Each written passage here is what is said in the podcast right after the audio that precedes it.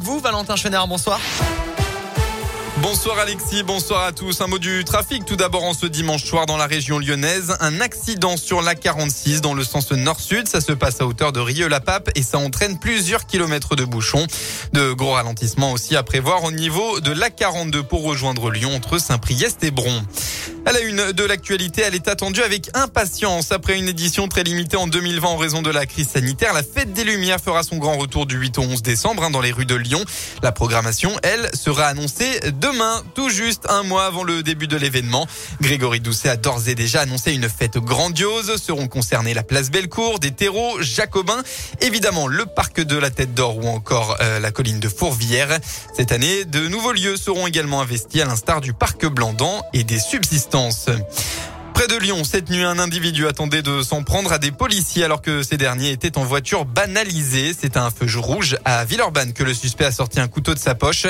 Les forces de l'ordre ont répondu avec du gaz lacrymogène. Ensuite, l'homme sera interpellé quelques mètres plus loin d'après le progrès. Âgé de 24 ans, ce dernier aurait crié ensuite à la Akbar puis tenu des propos incohérents à l'hôtel de police. Les policiers ont été obligés de faire usage d'un taser pour le maîtriser, toujours d'après le quotidien. C'est ce qu'on appelle un règlement de compte après une semaine marquée par la polémique autour d'Étienne Blanc et de ses propos sur le régime de Vichy publié dans le JDD. Ce dernier a publié un communiqué aujourd'hui pour s'expliquer durement. Lui qui avait été contraint à quitter euh, la présidence du groupe de droite au conseil municipal de Lyon n'a pas mâché ses mots. Étienne Blanc déplore notamment une unanimité fantôme concernant son camp. Dans le reste de l'actualité, ce n'est toujours pas l'heure du retour pour Thomas Pesquet après six mois passés dans l'espace à bord de l'ISS. Le Français et les trois autres astronautes de l'équipage Crew 2 ne repartiront pas ce dimanche comme prévu.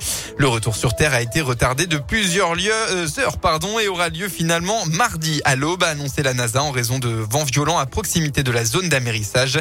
Ils quitteront donc la station spatiale internationale demain pour amérir dans la nuit du 9 novembre. On passe au fin en sport. Euh, en football, l'OL doit en profiter. Suite et fin de la 13e journée de Ligue 1 aujourd'hui. Après avoir assuré la qualif en Ligue Europa jeudi, euh, l'Olympique lyonnais se déplace chez une équipe en forme ce soir, le Stade Rennais. Le club est invaincu depuis le 22 septembre dernier. Il faudra donc batailler pour continuer à accrocher le podium. Surtout que Marseille a fait ce midi match nul 0 à 0 contre Metz. Coup d'envoi de la rencontre entre le Stade Rennais et Lyon à 20h45. Voilà pour l'essentiel de l'actualité. On passe à la météo dans le Rhône. Un temps assez similaire aujourd'hui pour demain. Et oui, les nuages domineront votre journée. Des éclaircies tout de même attendues dans le nord du département. Concernant votre semaine, retour des éclaircies dès mardi et surtout du soleil dès jeudi prochain. Côté Mercure pour demain, il fera au maximum de votre journée entre 7 et 10 degrés.